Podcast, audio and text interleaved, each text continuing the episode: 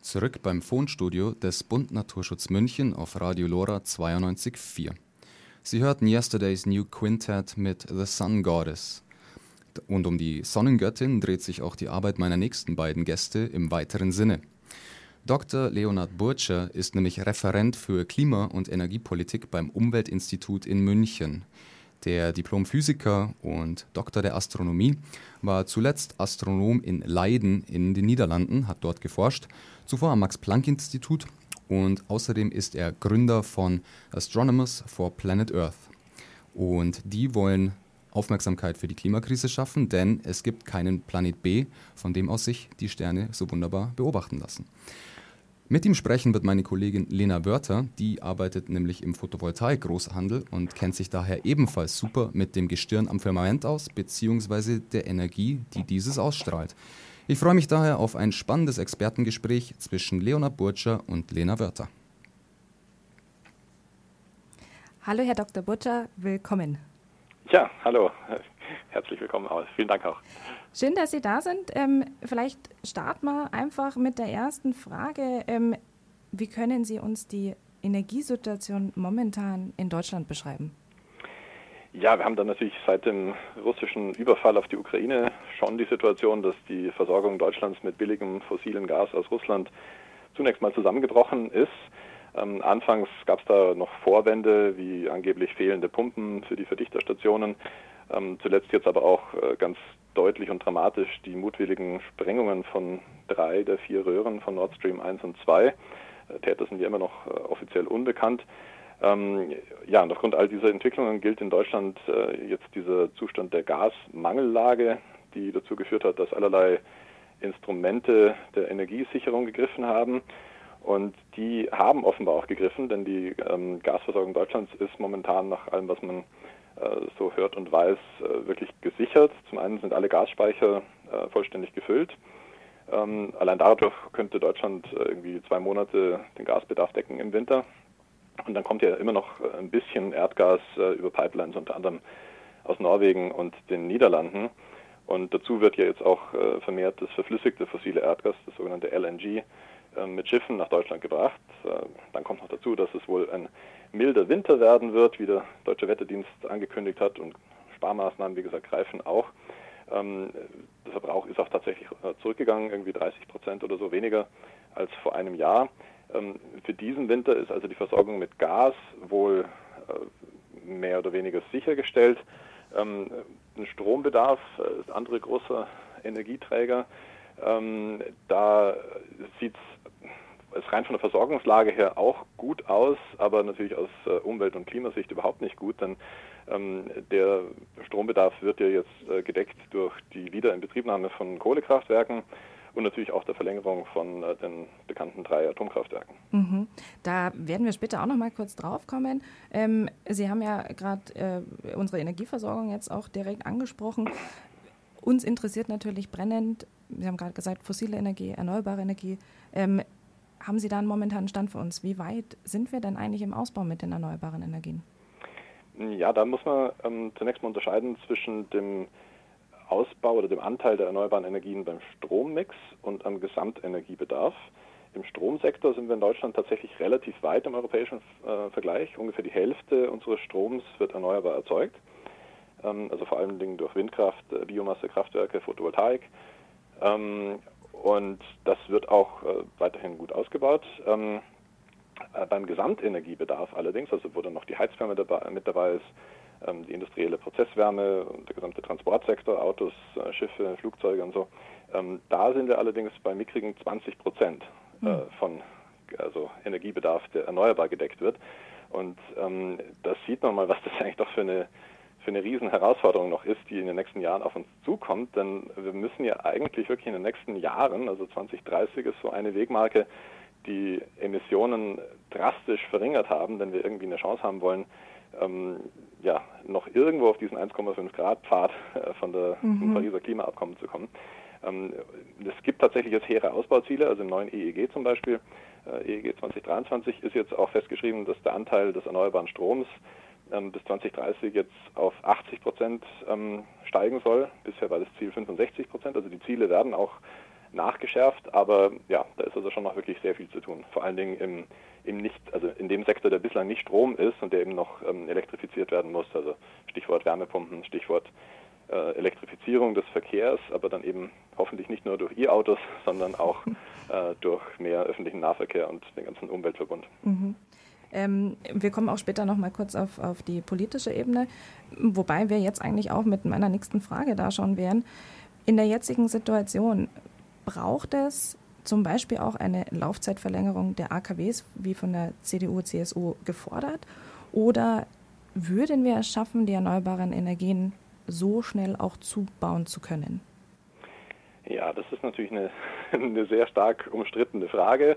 Ähm, mit meinen Kolleginnen und Kollegen am Umweltinstitut haben sie da natürlich äh, ähm, ja, äh, angerufen bei einer Institution, die sich ja seit äh, ja, seit Tschernobyl, seit 1986 aktiv gegen die Atomkraft stellt, ähm, wegen all der Risiken, die eben im Betrieb auftreten, aber auch wegen der Problematik der ähm, des Atommüllendlagers wegen der Verquickung mit äh, ähm, der militärischen Nutzung der Atomkraft. Also es gibt ja die bekannten Argumente, die ähm, nicht wegzuwischen sind. Es ist so, dass in Deutschland noch drei Atom- oder Kernkraftwerke am Laufen sind. ISA 2 äh, bei Landshut, Neckar-Westheim 2 und Emsland. Die sollen jetzt bis 15. April nächsten Jahres weiterlaufen. Ist noch nicht beschlossen, dafür muss das Atomgesetz ja noch geändert werden. Ähm, versucht die FDP ja noch durchzudrücken, dass die noch viel länger laufen sollen.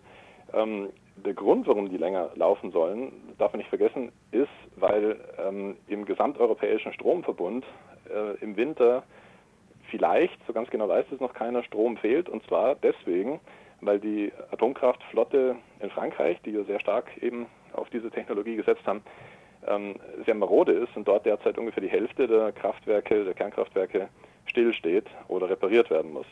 Ähm, also es ist sozusagen ein Problem, das jetzt durch die Atomkraft gekommen ist, das jetzt vielleicht durch die Atomkraft in Deutschland aufgelöst werden soll. Allerdings gibt es selbst dort äh, zahlreiche Studien, die sagen, dass also für die Stromversorgungssicherheit und auch selbst für den Strompreis werden diese drei Atomkraftwerke nicht gebraucht, also nicht mal jetzt für den kommenden Winter und definitiv nicht darüber hinaus, ähm, wenn wir jetzt dann wirklich endlich äh, dazu kommen, ähm, Wind und Solar so auszubauen wie man das eben eigentlich schon seit Jahren hätte machen müssen. Wie sehen Sie das? Weil Sie haben auch gerade auch gesagt, ähm, wenn wir es dann endlich schaffen, ähm, wie realistisch sehen Sie denn den, den Ausbau überhaupt der Erneuerbaren? Also wenn wir jetzt auf den, auf den Gesamtstromverbrauch gehen, haben Sie gesagt, wir müssen bis 2030 da ähm, noch einiges zubauen. jetzt, wie wir gerade gesprochen haben, AKWs sind auch wieder in die Diskussion mit eingestiegen. Sie als Experte, wie realistisch ist es wirklich, dass wir auch die gesetzten Klimaziele auch wirklich so schaffen? Mm, ja, das, das sind jetzt ähm, sind ja quasi eigentlich zwei verschiedene Fragen. Also, dass wir den Ausbau der Erneuerbaren schaffen, ähm, da habe ich eigentlich gar keinen Zweifel dran, dass das gelingen wird.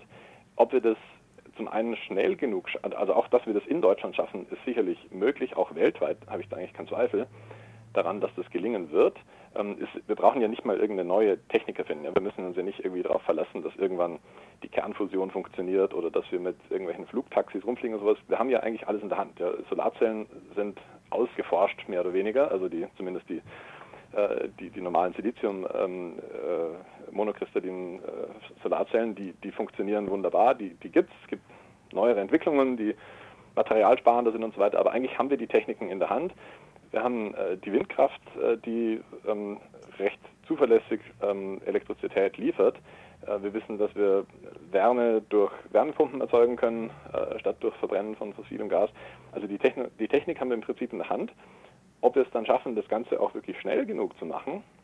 Ähm, und dazu gehört ja auch, dass wir gerade in Deutschland in der, Lage, in der Situation sind, dass wir durch die in der Vergangenheit schon so viel CO2 produziert haben, dass wir eigentlich jetzt kein klimagerechtes CO2-Budget mehr haben. Also wir müssten eigentlich jetzt am besten von, von jetzt auf gleich aufhören zu emittieren. Und das ist tatsächlich äh, schwierig. Also da sozusagen gerade die ganzen Industrieprozesse umzustellen ähm, in wenigen Jahren, das wird schon eine gewaltige Herausforderung. Aber es muss gelingen. Also es ist einfach etwas, was, wir uns nicht aussuchen können. Es muss einfach gelingen. Mhm. Sind, wir, sind wir ganz Ihrer Meinung. Ähm, wir haben ja vorher schon kurz oder über die, über die Regierung gesprochen. Ähm, was muss denn unsere Regierung tun? hat vielleicht auch schon getan in den letzten Jahren. Ich meine, die Ausbauziele haben Sie vorher auch gesagt, wurden auch nochmal ähm, nach oben geschraubt. Ähm, welche Weichen müssen noch gestellt werden? Hm, ja, also es werden zunächst mal, muss man schon wirklich sagen, jetzt einige Weichen endlich wieder sehr richtig gestellt. Also wir sind ja auch vom Umweltinstitut aus des Öfteren im Austausch dann mit dem BMWK, mit dem Bundesministerium für Wirtschaft und Klima äh, unter Robert Habeck. Ähm, und da werden jetzt schon wirklich sehr viele Dinge angefasst und auch sehr vieles geht wirklich zumindest in die richtige Richtung. Ähm, es hat teilweise noch nicht die nötige Geschwindigkeit und es gibt auch etliche Stellschrauben, an denen man ein bisschen anders drehen könnte. Aber dieser massive Beschleunigungseffekt, der jetzt da kommen soll, mit diesem neuen Wind an Land und Wind an See Gesetz zum Beispiel, möglicherweise eine Solardachpflicht nächstes Jahr ist in Diskussion über das neue Gebäudeenergiegesetz ähm, und auch jetzt vielleicht dieses Jahr noch ein neues Energieeffizienzgesetz, wo also erstmals festgeschrieben würde, dass der Gesamtenergiebedarf in Deutschland sinken muss in den nächsten Jahren, dass Unternehmen zum Beispiel auch verpflichtet werden, ähm, Effizienzmaßnahmen tatsächlich durchzuführen, die sie bislang nicht gemacht haben, obwohl sie sich wirtschaftlich lohnen würden. Ähm, also all diese Dinge werden jetzt schon angeschoben. Ähm, worauf es jetzt eigentlich fast mehr ankommt, ist, dass in den Verwaltungen ähm, wirklich teilweise runter bis in die Kommunen diese, dieser Schwung auch ankommt und dass da tatsächlich auch äh, die, ja, die, die Beschleunigung vorangetrieben wird, weil es kann halt nicht sein, dass Windräder wie bisher acht Jahre brauchen, von dem Moment an, wo man dran denkt, bis zu dem Moment, wo sie sich wirklich drehen. Das ist einfach zu mhm. lang. Also meinen Sie, meinen Sie damit ähm, Personal oder einfach, dass man die, die behördlichen Gänge und Wege verkürzt oder beschleunigt? Also man braucht sowohl natürlich ausreichendes Personal, denn man muss natürlich weiterhin äh, Genehmigungen, also gerade die ganzen naturschutzfachlichen Genehmigungen müssen natürlich, also die können nicht beliebig abgekürzt werden. Das hat ja auch einen Grund, warum die da sind. Also da muss man Personal aufstocken, aber es muss auch ein Mentalitätswandel kommen, gerade in den kleineren Kommunen, gerade in den, äh, sag ich mal, unteren Ebenen der unserer komplexen Verwaltungsstruktur von Kommunen bis hoch zum Bund, ähm, dass das eben eine Priorität ist. Wie es jetzt auch festgeschrieben ist im, EEG, im Erneuerbare Energiengesetz, dass der Ausbau der Erneuerbaren tatsächlich von so großem Belang ist, dass er eben über andere Dingen steht.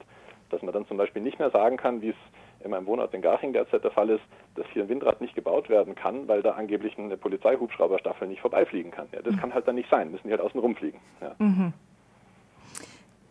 Noch vielleicht noch mal zum Schluss was, was sagen Sie, Herr Dr. Burtscher? Ähm, schaffen wir Ihrer Meinung nach die Energiewende und sind wir gewappnet für den hoffentlich milden Winter?